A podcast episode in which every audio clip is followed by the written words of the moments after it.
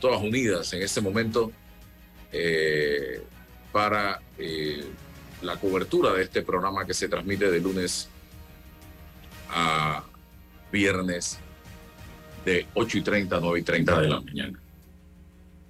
César Ruilova está con nosotros. Estamos a la espera de que se conecte también hoy jueves David Sayet, jueves 29, el penúltimo programa de este año 2022, don César. Y todavía mi voz parpadea, digo yo, tiembla, porque me acabo de enterar de una noticia dolorosa. A pesar de no haberla conocido a esta persona, conozco a su madre y me ha distinguido con su cariño, con su aprecio, su amistad. Hemos hecho cosas juntos desde el punto de vista profesional y hoy sorpresivamente abro el Facebook y me encuentro con un mensaje de Marta Luna. Usted la conoce. Una mujer que a través de los medios de comunicación, una profesional, abogada, especialista en temas de contabilidad, eh, siempre está haciendo docencia en temas relacionados con la Dirección General de Ingresos, con temas de impuestos, todo esto.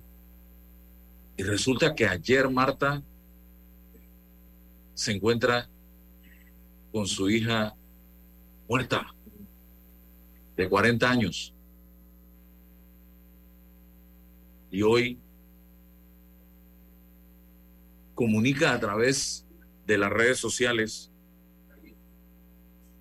que el sepelio de su hija, aquí lo tengo, ahí fue que lo vi, Marianne será este 31 de diciembre a las 10 y 30 de la mañana en la parroquia San Francisco Javier en Clayton, Colegio Javier. Este sábado, repito, 31 a las 10 y 30 de la mañana. Qué manera de despedir el año despidiendo a tu hija. Y usted sabe lo que es esto, César. Y mi, mi abrazo en la distancia a través de este programa, ya le escribí también a Marta por este momento tan difícil que está atravesando eh, por la despedida de su hija que estaba normal. Ni siquiera producto de una enfermedad. Me comenta, y ella lo dice ayer, 15 horas hace que escribió en el Facebook, queridos amigos y familia, hoy me toca decir adiós a mi hija Marianne esa bebé que llegó a mi vida hace 40 años y que como todos, como todo lo que tenemos es un regalo de Dios y es prestada. Hoy el Señor me pide de vuelta, me la pide de vuelta y con el alma acongojada me toca dejarla ir. Hasta el cielo mi princesa vuela alto y desde allá serás mi estrella. Hasta pronto, Merian.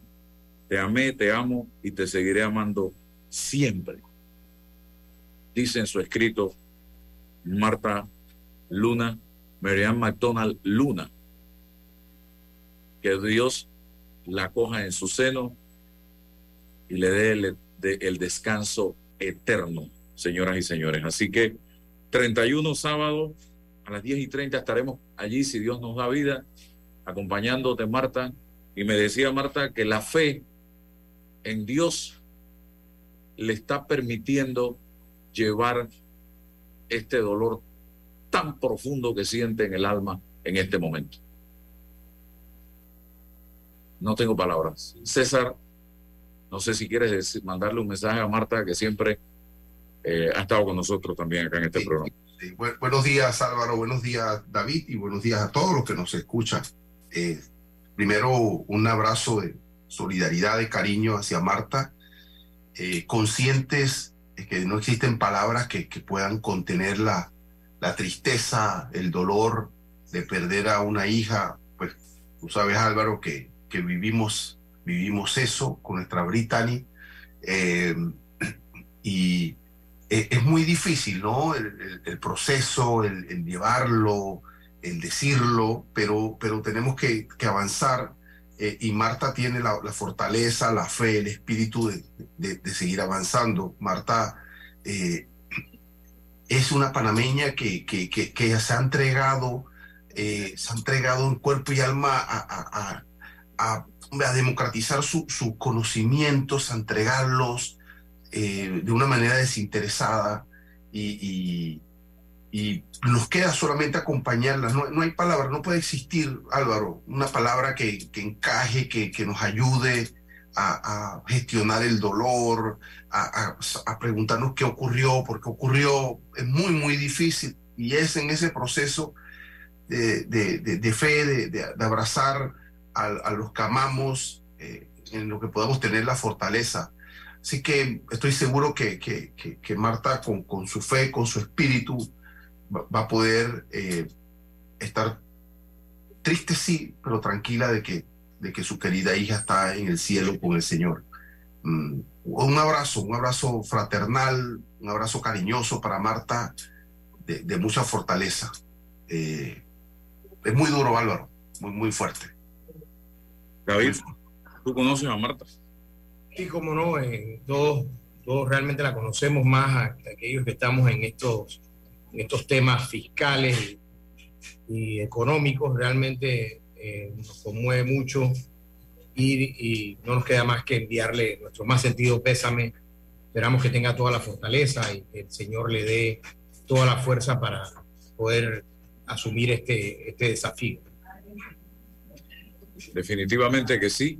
Seguimos adelante, señoras y señores. Esto nos pone en la constante y permanente reflexión de que estamos prestados, estamos, somos pasajeros, de que en este momento César, David y yo estamos aquí hablando, Roberto en la cabina, ustedes en sintonía a través de los distintos medios, pero no sabemos si hoy al mediodía estaremos aquí. Entonces, preocupémonos, preocupémonos por dejar un legado, por dejar huellas, señoras y señores, ocupemos el tiempo en eso. Yo creo que esta es la gran enseñanza que tenemos. Y otra, y yo le decía a mis compañeros de generación la semana pasada, a raíz de la muerte de Adolfo Chow, compañero de colegio y con el que tuvimos siempre una bonita amistad, eh, no solo vivamos el día a día, sino que también estemos pendientes de nuestra salud. Estemos pendientes de nuestra salud, que muchas veces nos preocupamos, y no lo digo ni por Adolfo, ni lo digo por Merian, lo digo por nosotros, eh, que a veces nos preocupamos más por eh, el ruido del carro, por el, el aire que no enfría mucho, porque hay una gotera en la casa, pero no nos preocupamos de las goteras internas que tenemos nosotros en nuestro cuerpo y a las que tenemos que prestarle atención y con el pasar del tiempo, cada día que pasa, ya tú no puedes comer la misma cantidad de grasa que comías ayer. Cada día que pasa, ya tú no puedes comer la misma cantidad de azúcar que comías ayer. Cada día que pasa, el cuerpo hay que tratarlo diferente porque los años van haciéndose sentir en el organismo y ya se hace obligatorio después de cierta edad tener que hacerse colonoscopía, endoscopía, tener que hacerse un examen general cada cumpleaños, tener que estar pendiente del corazón, o sea, una serie de la presión arterial, del colesterol, del ácido úrico, de los triglicéridos, de toda esta cosa se convierte en una rutina diaria, aunque parezca mentira. el examen de la próstata, las mujeres en sus exámenes que tienen que hacerse. Esto después de los 40 años tiene que ser rutinario. Y lo digo en serio. Si es que queremos llegar a una edad eh, avanzada con una buena calidad de vida y no con achaques múltiples, si es que llegamos. Así que mi mensaje, don César, y mi consejo, creo que debemos tomarlo en cuenta porque quizás en ocasiones pudiéramos, aunque los que creemos en Dios sabemos que, oye, cuando te toca, ni aunque te apartes, y cuando no te toca, ni aunque te pongas de frente. Pero, por lo menos, si no te toca, que no quedes con achaques producto de una situación que pudiste evitar. Don César. Es cierto, don Álvaro, es cierto, el, el estilo de vida debe, debe, ir cambiando, no solamente también en lo físico, Álvaro, en, lo, en el plano mental, cómo, cómo gestionamos los equilibrios mentales, cómo, cómo la, la rapidez con que pretendemos hacer las cosas tiene que ir un poco ajustándose a la edad, a los compromisos, a, la realidad. Yo, yo tengo un libro aquí, Álvaro, que eh, se llama Ensayo sobre la lentitud. Tampoco que todo lo debemos hacer lento, pero, pero tiene que haber un equilibrio, ¿no? Eh, cuerpo y alma, espíritu. Entonces, eh, sí, hay que trabajar en eso, por supuesto. Y bien dicho, ¿no? Nos preocupamos por asuntos de las materialidades que son fundamentales, pero ya un hombre de 40, 50, 60 años tiene que ir buscando un derrotero, un, bueno, ¿cuál fue el objetivo de la vida? ¿Cuál es el objetivo de la vida? Avanzando allí y tratando de disfrutar su, su vida, sus circunstancias, generando en la posibilidad los equilibrios. Y para ello está la ciencia que anticipa un poco o puede anticipar un poco alguna molestia, alguna circunstancia. Si uno va y se examina, uno puede evitar eso porque está a tiempo. Ese es el sentido. Pero es la búsqueda de la integralidad. Eh, y la solidaridad y la preocupación por las cosas de los otros y, que también los otros se preocupen por las cosas tuyas. Entonces, es, es todo, es todo a la vez, Álvaro. Es, es, un equilibrio que los orientales lo, lo entienden como un proceso, no como un resultado inmediato. Nosotros los occidentales lo entendemos como resultado, como caminos inmediatos. Bueno, eso son culturas, son formas de ver la vida y, y ahí estamos, ¿no? Pero, pero bien dicho, bien dicho para todos, ¿ah? bien dicho, los jóvenes que quieren hacerlo y llegar rápido, ¿a costa de qué? El estrés y las circunstancias los están los están apurando y eso después va haciendo mella. Encontrar, encontrar el equilibrio en el desarrollo de la propia vida es lo más inteligente que uno puede hacer, desde mi punto de vista. Bien, y no espere la gotera para ir al médico, vaya antes de que comience la gotera. Bien, eh, por acá tengo información, David. Eh, usted que está metido en este mundo, me dicen que datos del Tribunal Electoral revelan que entre el 22 de noviembre del 2017 y el 1 de abril, los aspirantes independientes a los cargos de presidente de la es que no entiendo esa, esa, esa, ese 2017 al 1 de abril del 18, los aspirantes independientes a los cargos de presidente de la República, diputado, alcalde y representante de corregimiento habían recogido 64.195 rúbricas. De ese total, 37.750 eran de personas inscritas en partidos políticos, mientras entre, ah, es que están comparando el año, la, elección pasada con esta.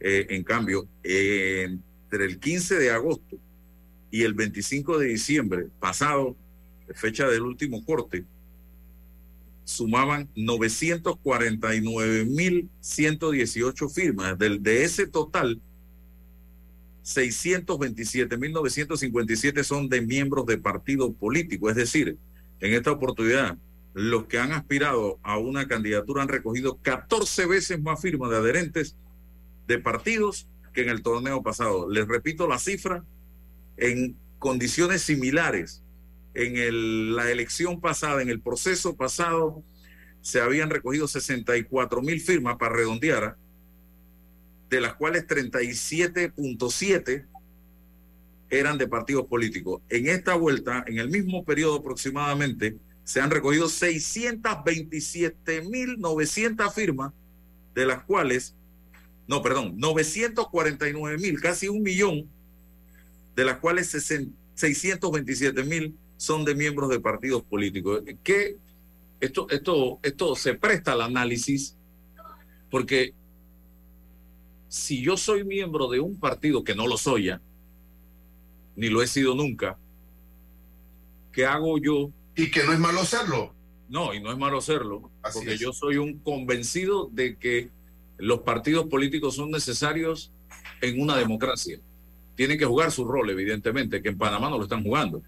Están metidos en sus problemas internos y no en los problemas del país, analizándolos y presentando propuestas y buscando alternativas.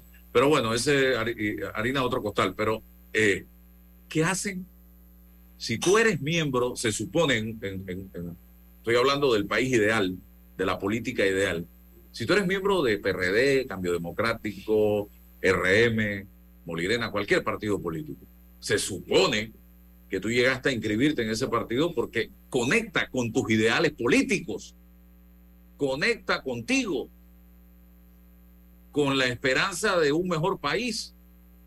Entonces, resulta que donde yo me tope con David, con César o con Álvaro que andan por ahí buscando firmas, yo le doy la firma y me desconecto, no me importa lo que, lo que esté haciendo mi partido, porque no me conozco ni siquiera los estatutos del partido, ni la línea política del partido, porque yo me inscribí ahí porque tengo un pasiero que me dijo que me inscribiera o porque eh, me inscribí porque, hey, quizá consiga trabajo si me inscribo. Me dijeron que me inscribiera para ver si tenía opción a trabajo o si me daban una beca, o si me daban un jamón en diciembre, que sabe cuánta gente se inscribió por un jamón. Entonces, esto es lamentable, señoras y señores. Vivimos en un país donde tú te matriculas en un partido o te desmatriculas en un partido, hoy, mañana, pasado, y en una semana puede estar en, en cinco partidos políticos diferentes, pues. Entonces, ¿qué clase de país estamos haciendo, estamos construyendo, señoras y señores? ¿Qué clase de país estamos construyendo? Si aquí la gente no le importa un bledo con absolutamente nada. Y eso es lo que yo percibo. David, no sé qué, cuál es su percepción al respecto. Bueno, eh, Álvaro, y buenos días, César. Buenos días, Álvaro, y buenos días a todos los radios. Porque, eh, espéreme un segundo, porque mira, la estadística me dice que hay más gente, miembros de partidos políticos, firmándole a los candidatos independientes que gente de no partidos políticos. Sí, eh, Álvaro, y esto, hay dos cosas. Primero, los candidatos por libre postulación debieron haber renunciado a su partido. Estoy hablando desde el punto de vista moral. Legalmente nada les impide. Eh, y una cosa es lo legal y otra cosa es lo moral.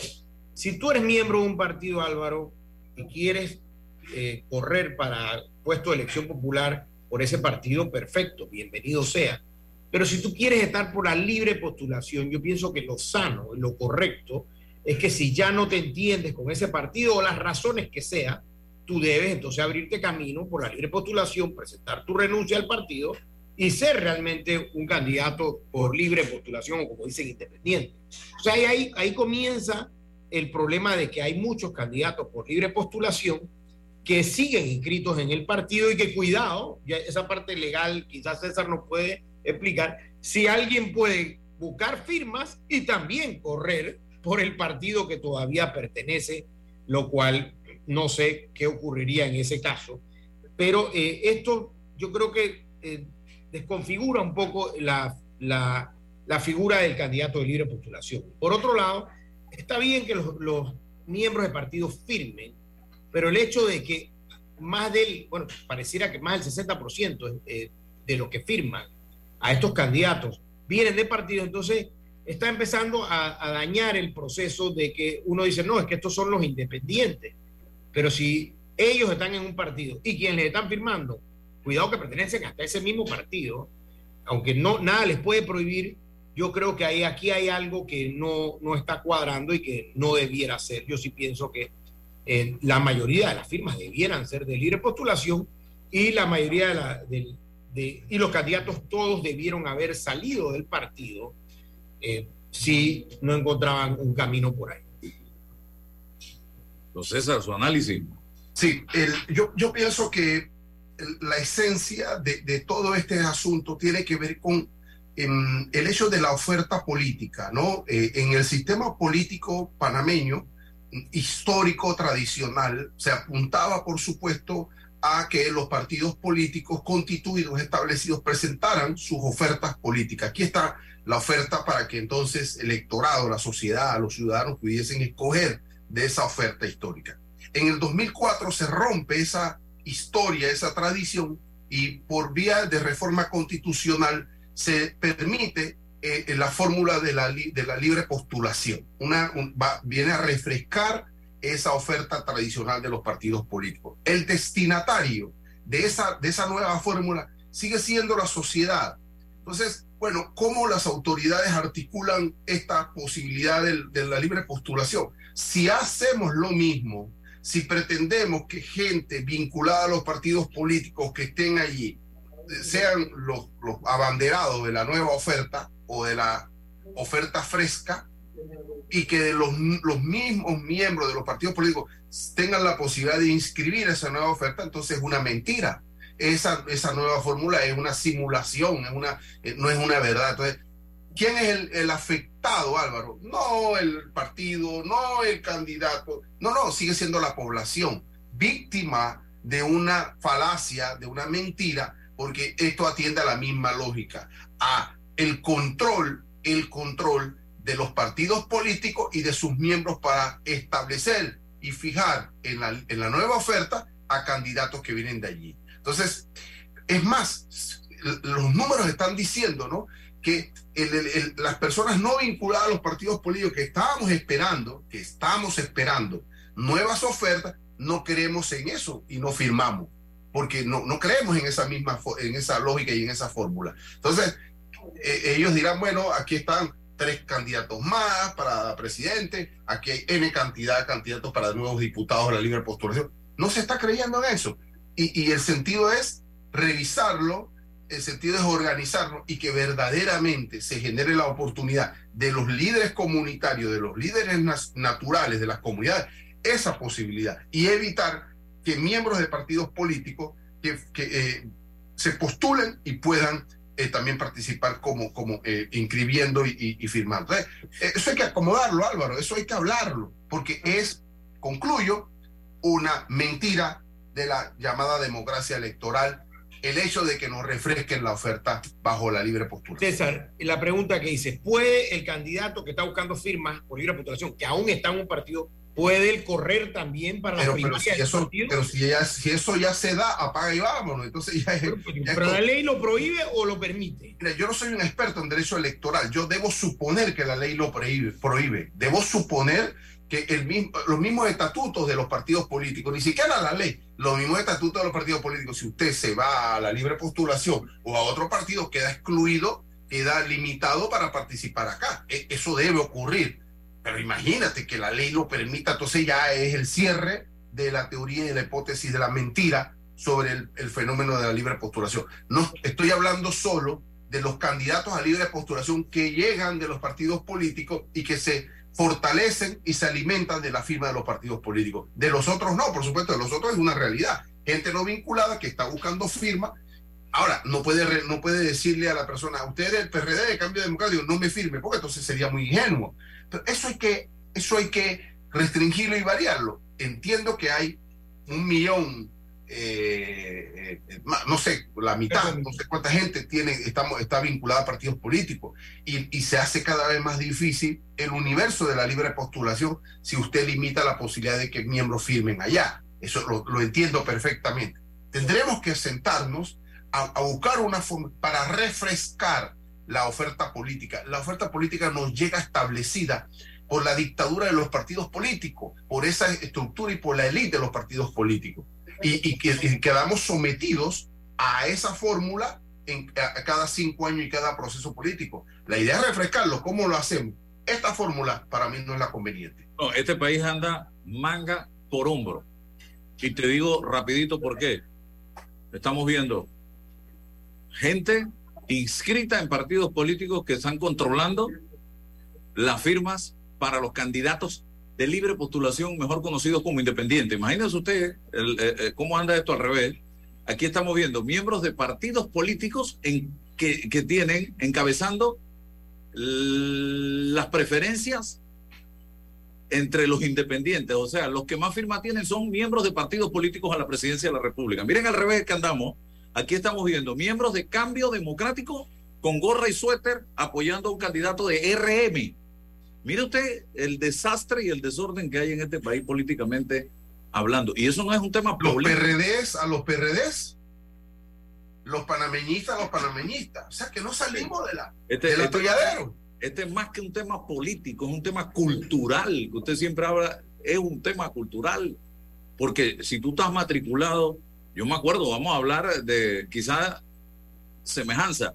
Si yo era del colegio José Daniel Crepo, yo era Danielita 24 horas al día y yo estaba defendiendo a el colegio José Daniel Crepo. Si tú eres madrilista porque estás en el Real Madrid, tú te pones la franela del Real Madrid, gane o pierda el equipo. Bueno, aquí no, aquí tú eres cambio democrático y te pones la franela de RM. Aquí tú eres independiente de un, pero pertenece a un partido político. Aquí tú eres de un partido político y le firmas a un independiente. Esto es un desastre y eso y estamos cosechando. Esto es lo que estamos viendo en una sociedad que no tiene cultura de nada. Es un desorden que tenemos en este país. Quiero decirte, mira, tuve el, el honor, la dicha y que el doctor, eh, el doctor Marcel Salamín me, me obsequió eh, eh, varios libros, pero entre los libros que me obsequió el doctor Salamín, me obsequió tres, Álvaro, mira, sobre Omar Torrijos Herrera, ¿no? Entonces, en, en distintas etapas, vinculado al, al, al, tema Nicaragua, vinculado al tema El Salvador, vinculado al tema Irán, y, y la relación que, que, se manejó con, con Jimmy Carter y todo el tema de Estados Unidos. Eh, sigue escribiendo un último libro sobre Omar Torrijos. Entonces, cuando uno lee esto, estas obras que mmm, generan una especie de radiografía de, del, del, pensamiento y la acción de Omar Torrijos Herrera, y uno empieza a, a escuchar, ¿no? En el caso, David, de, miembros del, del, PRD, cada, cada proceso electoral, de que el torrijismo, que el torrijismo, entonces, bueno, sería conveniente primero que, que, que leyeran las obras sobre Omar Torrijos y pudiesen concentrar el pensamiento y debatir el pensamiento de lo que significa el torrijismo, lo que significó y la proyección del terrorismo al siglo XXI. En, en, materia de cultura política, hablo de materia de cultura política, ¿no? Para que usted, usted pudiese rechazar el torrijismo, pero para rechazarlo, avalarlo, tiene que estudiarlo, tiene que conocerlo y no caer en frases no acomodadas de, que el que menos, el que más se consulta menos se equivoca. O esos son frases que, que la, las, las tomas y las sigues y piensas que con eso eres torrijista. Entonces, ¿qué, ¿cuál es el pensamiento? Y en las coyunturas políticas de la historia de nuestras sociedades, ¿cuál fue la visión y la proyección y la acción de Omar Torrijos y su equipo de trabajo? Frente al tema de la mina hoy, ¿cuál es la proyección del torrijista del siglo XXI? ¿Cuál es la, proyección del desarrollo de nuestra sociedad respecto a la pobreza o la llamada secta frontera? ¿Hacia dónde vamos? Pero bueno, eso es lo que uno espera de los, de los, de los miembros del PRD, los llamados torrijistas, o de los panameñistas anulfistas, que tienen que leer la obra o la impronta anulfuaria, o los liberales, lo que queda, los morirenas. Entonces, eh, o los independientes, ¿cuál es la visión humanística? ¿Cuál es, ¿Cuál es el sentido? Esto aquí, y no tiene nada que ver con ideología, fíjate, nada que ver con ello, sino que el pensamiento que sustenta y regenta y fundamenta su pensamiento político y su proyección en la acción política no escuchamos, no vemos nada, absolutamente nada. Y, y, y, lo, y, lo, equivocado de esto es que creen que no nos interesa. A este pueblo no le interesa. No, no, hay un pueblo que le interesa escuchar este debate. Le interesa conocer de qué se trata. Pero no nos digan que estos son malos y nosotros somos los buenos, que estos son corruptos y nosotros somos los honestos y los transparentes. Y de eso se vive la política de cinco años aquí. Yo siempre cuando escucho de hablar de torriismo, entonces yo digo, bueno, pero ¿de qué se trata pues? Pero no, no lo dicen. Ahora, el Álvaro mencionaba Real Madrid, el Barça, pero Álvaro, ¿tú te acuerdas que perdiendo Brasil yo vi gente quitándose el suéter aquí en Panamá de Brasil y por ahí mismo poniéndose, eran los mayores fanáticos de Argentina que nunca había visto y, y nunca fueron a Brasil. O sea, aquí se cambiaron los suéteres. No, pero Álvaro no era ese, David. No, no, Álvaro, no, Álvaro, Álvaro, no, no, no, no, Álvaro iba a Argentina siempre. Eh, no, no, no. Y Álvaro iba a Argentina. Pero aquí, Álvaro, tú sabes de varios que de repente perdió. se convirtieron ah, en no, sí. siempre, sí, sí. siempre él iba siempre pero un día antes del mundial, ¿no? Siempre, ya supo que Messi iba, estaba en el equipo, entonces matriculó. No, pero es, es, un tema cultural, es un tema, el torrijismo, hay un montón de gente que habla de Torrijos y no se han leído un libro de Torrijos en su vida, que hablan de Torrijos y de Torrijos no tienen nada, están vacíos por dentro, simplemente Torrijos de la boca para afuera, porque usan la marca Torrijos para conveniencia. Y eso no es así, señoras y señores. Pero vamos a otro tema, don David, porque quiero, ayer hablábamos y yo quiero escuchar su, su posición de este tema. Julio, ¿Hay un antes y un después de julio del 2022? Es la pregunta. ¿O todo es exactamente lo mismo o peor? ¿Y por qué? Porque ayer prácticamente no tuvimos tiempo para analizar el tema, eh, César, y yo creo que en este momento, en el penúltimo programa del año, entra un tema de esta naturaleza porque no, nos vamos a enfrentar a un 2023 que lo hablábamos muy bien la semana pasada, César no estaba, con Freddy, un año difícil el próximo año. El que diga que el otro año va a ser de parranda y de fiesta está más equivocado porque no ha leído nada del otro año, de lo que los pronósticos. Pero, ¿a qué me refiero? Julio fue un año, un mes histórico para este país. Los cierres prolongados que se dieron, las manifestaciones que se dieron, el gobierno quedó prácticamente arrodillado y el que me diga que no fue así, que me lo sustente.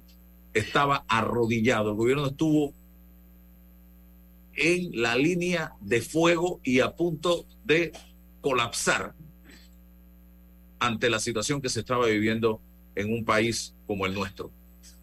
Temas, el combustible, los medicamentos, el tema de la corrupción, el tema de la caja de seguro social, el tema de... Fueron los temas... Ah, la canasta básica. Hoy, fue en julio, agosto, septiembre, octubre, noviembre, cinco meses después, la gran interrogante que le hago a usted, don David, César también, los oyentes que me están sintonizando, dígame, un gran logro estructural, estructural y no cosmético de ese julio del 2022. Porque el combustible fue cosmético. Ya en enero ya no los empezaron a quitar. Ya no los empezaron a quitar. Y estoy seguro que en el 15 de enero no los quitan del todo. Pero no se resolvió el tema desde el punto de vista estructural. Y no estoy planteando con eso que nos bajen, que nos subsidien, ¿eh? porque eso no es estructural. Eso es cosmético. Lo segundo, el tema de los medicamentos. Dígame, ¿qué se resolvió desde el punto de vista estructural? Que hoy estemos realmente satisfechos y que esté funcionando. Tres, el tema de la canasta básica. Estructuralmente, ¿qué se resolvió? Vaya usted a cualquier tienda, abarrotería, mini super, supermercado del país, se va a dar cuenta que todo está más caro. Cuatro, el tema de la corrupción. Dígame, ¿qué se resolvió? ¿Qué se discutió realmente sobre el tema de la corrupción?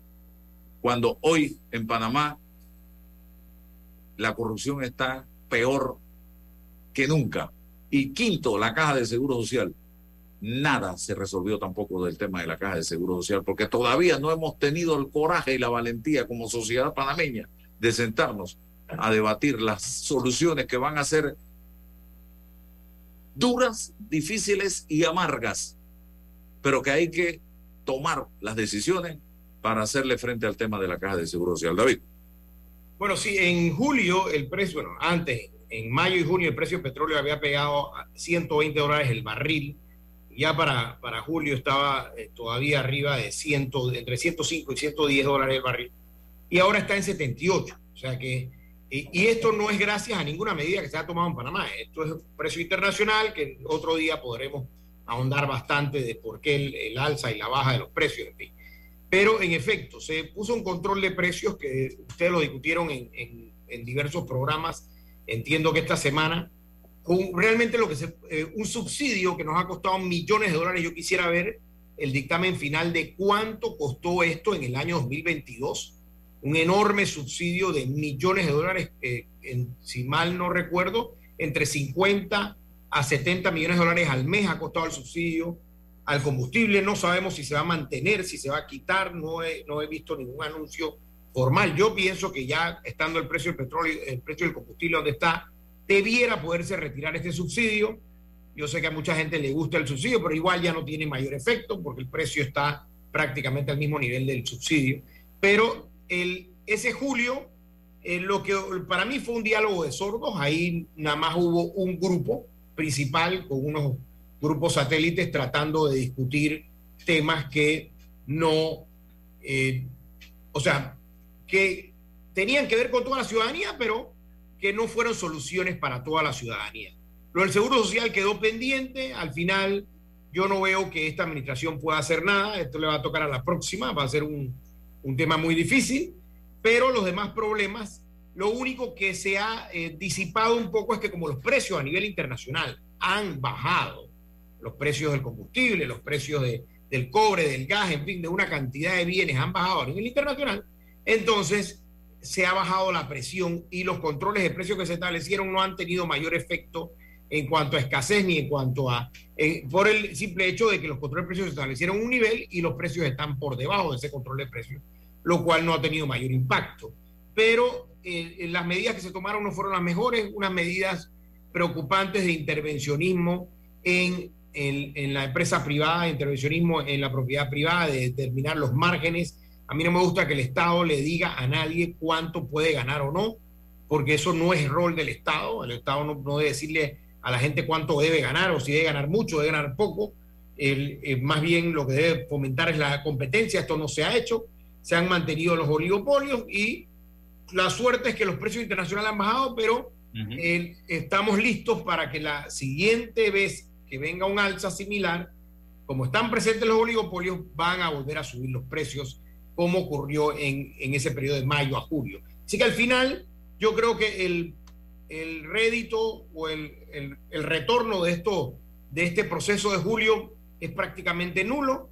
Nos ha dejado un enorme déficit gracias a todos estos subsidios que se han implantado y ya hemos visto cómo cuando se implanta el subsidio, como el caso del arroz, de una vez se filtra la corrupción porque si yo pago 7.50 por quintal de arroz producido, entre comillas, va a haber gente que eh, dice que produjo el arroz cuando no lo produjo. Entonces siempre va a haber el germen de la corrupción se va a meter en todos estos procesos y en todos estos esquemas de subsidios. No, y, otro tema que no mencioné, el tema de la electricidad. No ha pasado nada tampoco con la energía eléctrica. Fue el, el sexto tema de los que se discutieron en la mesa. Porque el problema fue que no fueron mesas eh, donde se debatieron los temas con todos los sectores de la sociedad a nivel de, eh, profundo, con compromiso. Con, no, fueron discusiones superficiales y eh, allí hubo mucho mareo, porque al final no se resolvió nada. No sé, David, si quiere seguir diciendo algo más para darle la palabra a César. Bueno, realmente fueron, para mí fueron monólogos, o sea, fue un grupo, un sector de la sociedad, y tratando de llegar a acuerdos económicos sin que estuvieran ahí los principales agentes económicos. Así, a mí me cuesta muy, muy, a mí me cuesta mucho pensar que, que podemos llegar a un acuerdo sobre algo, digamos que hay un problema en la salud y que no invitemos a los médicos, o que hay un problema en el derecho y no invitemos a los abogados. Si hay un problema económico, el problema de, precios, tenemos que invitar a los agentes económicos que son los que mejor nos pueden hablar. No estoy diciendo que ellos van a al final tomar la decisión, porque obviamente ellos también tienen que dar su cuota de sacrificio, pero tienen que estar presentes porque ¿quién más para decirnos cómo se componen estos precios que los agentes que cobran estos precios. Así que ellos tenían que estar en la mesa. Lamentable que no se los dejó llegar. Les dijeron no para la segunda vuelta, pero la segunda vuelta ya no tiene sentido cuando todo se había acordado. La suerte es que los precios han bajado, no gracias a nada que ha hecho Panamá. El, el, los nubarrones eh, de la baja de precios se deben, eh, se van a ver ahora por la, el alza de las tasas de interés, que ya sabemos que vienen hacia arriba aquí en Panamá, pero al final eh, el, el, precio, el tema de la energía también quedó pendiente, el tema de los medicamentos, se, se logró un, un, un, control que al final no era ningún control, pero al final siguen los oligopolios y no se ha resuelto el problema de la competencia. Bueno, César. Sí, como dicen allá, yo estoy en contra, ¿no? De, de, de las, de las hipótesis planteadas y, digo lo siguiente, es muy natural y, y hasta legítimo que cuando uno genera un análisis, una reflexión sobre un hecho, en este caso un hecho político, atienda al resultado, ¿no? Al resultadismo, como dice, vamos a ver cuál fue el resultado de, esta, de, estos, de estos procesos. Y claro, la pregunta que haces Álvaro, desde, la lo estructural, no, no hubo ningún, ningún efecto porque no se debatió lo estructural. El primer problema de, de julio fue que nunca se, se, debatió lo estructural. Eh, Ahora, lo interesante es preguntar por qué no se debatió lo estructural. ¿Quién fue el, el, responsable de que no se haya debatido lo estructural? Por supuesto que el gobierno, porque la, la, primera estrategia del gobierno fue dividir al sujeto político. O sea, el gobierno atendió a la a disposición de varias mesas, de varios sujetos políticos, hablo específicamente de los profesores en Santiago, hablo de, la, de, los obreros acá en Panamá y, y, y así sucesivamente. Estaba dividido y al dividirlos, entonces la estrategia era esa, pero llegó un momento, en, eh, y, también los indígenas, entonces llegó un momento donde, donde no pudo controlarlo y tuvo que sentarse con, el, con el sujeto político representado en, estos, en estos sectores. Eh, lo, lo, primero es eso, de quién fue la responsabilidad de no, de no discutir y sumar anticipadamente a los, a los otros actores, hablo de lo, del grupo empresarial y por supuesto, eso no se logró y se caminó en un diálogo. Aspecto positivo de, de, de las mesas de julio, logró gestionar y destrancar las contradicciones coyunturales que no desembocaran en una crisis política de mayor profundidad. Tenemos que aceptar que estas contradicciones que existen en la sociedad fueron gestionadas, resueltas en lo coyuntural y gracias a Dios no, no, no, arribamos a una crisis de fondo que uno no sabe hasta, hasta, dónde, hasta dónde pueden generarse los efectos. Y hoy no estuviéramos discutiendo un asunto de subsidio, sino de la esencia misma del gobierno y del Estado panameño. Entonces, hay que ponderar eso específicamente. Em, bueno, ¿qué nos queda? Lo dije ayer, la lectura de, el por qué llegamos allá em, al no rendir cuenta por parte del gobierno, al no ser eficiente y efectivo en la solución de los problemas, en desplazarlos y delegarlos a futuro. Bueno, eso ha sido el talante y se tuvo que generar una presión coyuntural para poner en perspectiva cuál fue la, la meditación. Esas son cosas positivas. Ah, nos queda la tarea pendiente. La, la, tarea pendiente sigue siendo la construcción del proyecto nacional. Y, y, para construir un proyecto nacional tenemos que sumarlos a todos, pero hay dudas, hay desconfianza entre el sector eh, empresarial y el sector obrero. Eso hay que resolverlo. ¿Cómo? Con liderazgo y voluntad y transparencia y soltando los egos y, y poniendo los objetivos y los fines no de esos grupos específicos, ni del grupo empresarial, de los intereses, ni del grupo de los obreros, los intereses del país, del Estado. Eso es lo primero que tenemos que hacer. ¿Será eso un problema del gobierno o será eso un problema del el entendimiento de los liderazgos de estos, de estos grupos de intereses? Eso es, eso es una tarea pendiente para entonces y solo entonces poder construir mesas estructurales lideradas por el Estado, que es el que tiene el poder para tomar las decisiones de políticas públicas. Pero hay una tarea pendiente. Lo de Julio Álvaro es como decir la Revolución Francesa, la revolución, la, los movimientos sociales del 68 en Francia. Bueno, eso generó un momento. Igual los movimientos sociales que van surgiendo. Mira lo que ocurrió en Chile.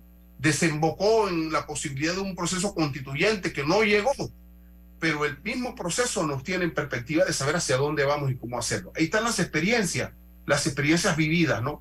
En, toca mucho liderazgo, toca mucho desprendimiento y toca que los líderes políticos y los líderes eh, eh, civiles entiendan que tenemos que entre todos construir un Panamá para todos, en donde que vamos todos, no solo la clase empresarial, no solo la clase obrera, la clase profesional, los indígenas, todos tenemos que entrar ahí y se tienen que generar oportunidades para eso. No se ha entendido o no se quiere yo pienso y concluyo aquí, soy optimista de la inteligencia y pesimista de la voluntad. Bien, David, te veo sonriente. cambió de opinión y va a mí, David, dilo. yo, lo que, yo, lo, que quiero es que de una vez y por todas, como, es, como país, nos pongamos los pantalones, saquemos la cédula y con madurez comencemos a darle solución entre todos a los problemas nacionales. Y no parches, no a través de coyunturas. Yo creo que ya es hora de sentarnos a ver el país que queremos. Y vamos a una elección en el, 5 de mayo del 24 en un barco que no sabemos si se va a estrellar con, de nuevamente un Titanic con un iceberg porque no, no, no, no hay un objetivo, no hay nada, no sabes. que te interrumpa, Álvaro, el caja de seguro social, que debe ser nuestro inmediato objetivo, y ni siquiera eso. ¿Por qué, no ensayamos, ¿Por qué no ensayamos un laboratorio, si se puede, Álvaro, el próximo año? Invitar en un programa invitaron a un programa al representante del, grupo empresarial y al representante del grupo obrero para hablar no de lo que pasó en julio, sino de la visión de país, de las perspectivas y proyecciones, por lo menos del año que, del año que viene. Para ver, escuchar, no, no es un debate, no es un contradictorio, sino escuchar simultáneamente las proyecciones, las visiones de estos representantes de los grupos de sociedad civil, para ver qué, qué, qué, qué obtenemos ahí y vas a descubrir, Álvaro, la desconfianza, en las limitaciones que existen respecto a, esa, eh, eh, a ese clivaje que, que, históricamente no nos ha permitido avanzar. Sería interesante. Y ni siquiera es con los, con, con los, miembros de los partidos políticos de los gobernantes, no, no, de sociedad civil, que se supone que deben hacer ahí la construcción de esas posibilidades, Álvaro. Bueno, el, mira, estamos a unos escasos días, que tres días del 2023. Álvaro y César, yo no he oído mayores propuestas de ninguno de los candidatos, ni de libre postulación, ni de los posibles candidatos de los distintos partidos políticos, ni en los temas que estamos hablando, ni en el seguro social, ni en los problemas nacionales. Sí, algunos han dicho, algunos candidatos han dicho, bueno, es que yo lo que quiero es una, eh, una, eh, una asamblea constituyente originaria, que si paralela. Eh, algunos han dicho eso, pero la mayoría no han dicho cuál es su solución a estos problemas y pareciese que la elección va a volver a ser, y les voy a dar mi pronóstico, la elección va a volver a ser el clientelismo de siempre y las fuerzas de siempre. Aquí hay tres bloques y los tres bloques están disputando el poder, cada uno acusándose al otro de quién es el más corrupto y yo no sé si ahí es donde vamos a llegar nosotros a feliz término y lo dejo ahí en, en esta parte, Álvaro. Bien, vamos al cambio y regresamos, señoras y señores. Atrae la emoción con un préstamo personal de Credit Corp Bank y consolida tus deudas. Recibe un bono de 130 dólares con el desembolso de tu préstamo personal. Solicita el tuyo ya al 800-7555 o visita nuestras sucursales. Credit Corp Bank. Cuenta con nosotros. ¿Sabías que estos censos de cada 2020 tendrán una duración de dos meses? Estos censos serán desde el 8 de enero hasta el 4 de marzo de 2023. Esta debe ser una persona mayor de 18 años que sepa la información de toda la familia y pueda responder por todos ante el empadronador. Así Panamá no se detiene. Hagamos todos de estos censos un éxito. Del 8 de enero al 4 de marzo, ábrele la puerta a los censos década 2020. Panamá, cuenta contigo. Instituto Nacional de Estadística y Censos de la Contraloría General de la República de Panamá. Para que la veas graduarse, respeta los límites de velocidad. Para que la veas casarse, no tomes bebidas alcohólicas si vas a conducir.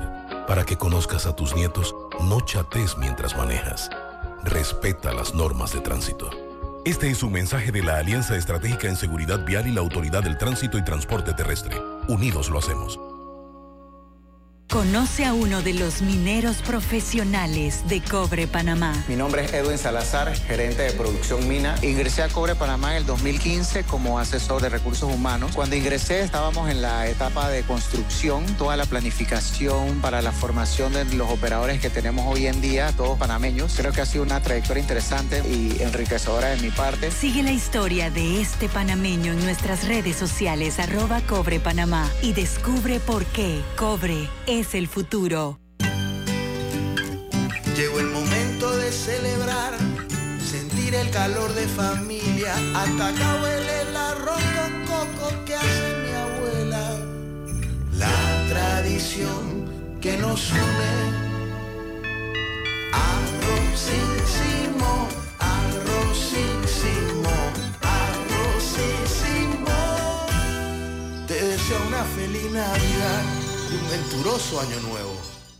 Y Metro de Panamá informa que de lunes a viernes el horario de operaciones inicia desde las 4.30 de la mañana hasta las 11 de la noche, los sábados de 5 de la mañana a 10 de la noche y los domingos y días feriados de 7 de la mañana a 10 de la noche. Déjate llevar por la frescura del pollo melo, panameño como tú.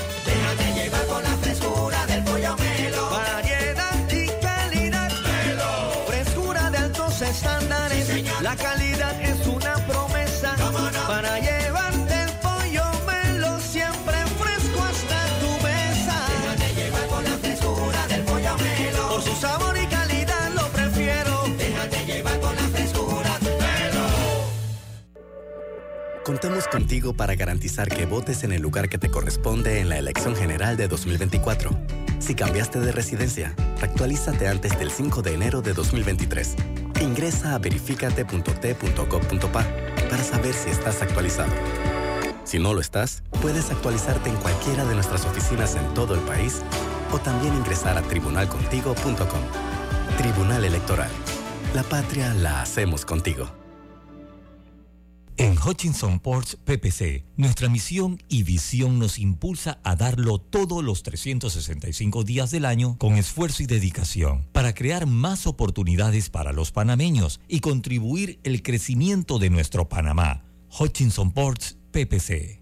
Abre en línea tu primera cuenta de ahorros digital sin complicaciones, de manera rápida y segura, ingresando desde cualquier dispositivo a cajadeahorros.com.pa. Solo necesitas tu cédula y listo. Cuenta exclusiva para panameños. Caja de Ahorros, el banco de la familia panameña. En el Metro de Panamá nos mueve crear un mejor futuro. ¿Sabías que con la ampliación de la línea 1 hasta Villa Zaita, más de 300.000 personas estarán conectadas a ese futuro tan próximo y a todos sus beneficios? Metro de Panamá, elevando tu tren de vida. Hace 25 años llegó Más Móvil, la señal que el país esperaba para avanzar con las últimas tecnologías. Una señal de unión que ha cerrado brechas. Una señal de progreso con grandes aportes a la economía de Panamá. Una señal de innovación con una potente red de fibra, más TV total y más Wi-Fi 360. A simple vista es solo tecnología, pero es el talento de nuestra gente, la verdadera señal del futuro. Más Móvil, la señal de Panamá. Bueno, me voy a comer con una estrella. Mm. Espérate, ¿y tu esposa sabe? Claro, ella sabe que la estrella del sabor es American Star. Y por eso en la casa comemos delicioso. American Star, el tasajo, jamón, chorizos y embutidos más suaves, económicos y con el sabor que le gusta a todos. ¡Oh! ¿Me invitas a conocer esa estrella? Busca la estrella roja y azul American Star, la estrella de tu cocina. Bambito Agua de Manantial, directo desde el volcán Barú y Tierras Altas. La frescura del manantial llega a tu casa u oficina ya lista para disfrutar. Consume lo panameño, consume lo nacional. Para pedidos, 206-0019-6942-2262. Bambito Agua de Manantial. En estas fiestas, súbete al tren del ahorro con Sambo y cumple todas tus metas. Abre tu cuenta de ahorros navideña en cualquiera de nuestras sucursales desde 5 balboas semanales. Y al abrirla sin libreta, recibes dos semanas gratis. Recuerda, no te lo gastes todo. Caja de Ahorros, el banco de la familia parameña. Términos y condiciones en cajadeahorros.com.pa. En Hutchinson Ports, PPC, hoy y siempre estaremos orgullosos de ser parte del país que une al mundo y nos esforzamos porque con nuestro trabajo el nombre de Panamá llegue cada día más alto. Felicidades Panamá. Te desea Hutchinson Ports PPC. Si alguna vez se ha querido vivir la experiencia de lujo, les recomiendo le den un check al Acura RDX. Es espacioso, con materiales de la más alta calidad y el silencio en la cabina se siente y se disfruta. Pasen a conocerlo a la sucursal de Acura en Costa del Este. Contamos contigo para garantizar que votes en el lugar que te corresponde en la elección general de 2024. Si cambiaste de residencia, actualízate antes del 5 de enero de 2023. Ingresa a verificate.t.gov.pa para saber si estás actualizado. Si no lo estás, puedes actualizarte en cualquiera de nuestras oficinas en todo el país o también ingresar a tribunalcontigo.com. Tribunal Electoral. La patria la hacemos contigo. Ya está aquí, Sala de Belleza Magic, con blowers a solo 5 dólares cualquier largo. Lavado, blower y plancha a solo 12,95. O el espectacular combo de blowers, cejas y pestañas a un super precio, 19,95. Estamos ubicados justo al lado de la entrada de la Casa de la Cultura en la ciudad de David. Nuestro horario es de lunes a viernes de 7 de la mañana a 6 de la tarde y sábados de 9 de la mañana a 5 de la tarde. Contáctanos al 779 04 o encuéntranos en redes arroba magicsalon.latoleana. Llegó el momento de celebrar, sentir el calor de familia. Hasta acá huele el arroz con coco que hace mi abuela. La tradición que nos une. Arrozísimo, arrozísimo, arrozísimo. Feliz Navidad y un venturoso año nuevo. ¿Quieres quedar a la altura con tu familia, tus amigos, tu pareja, tu esposo, tus hijos? Prueba 1820, un café 100% de altura.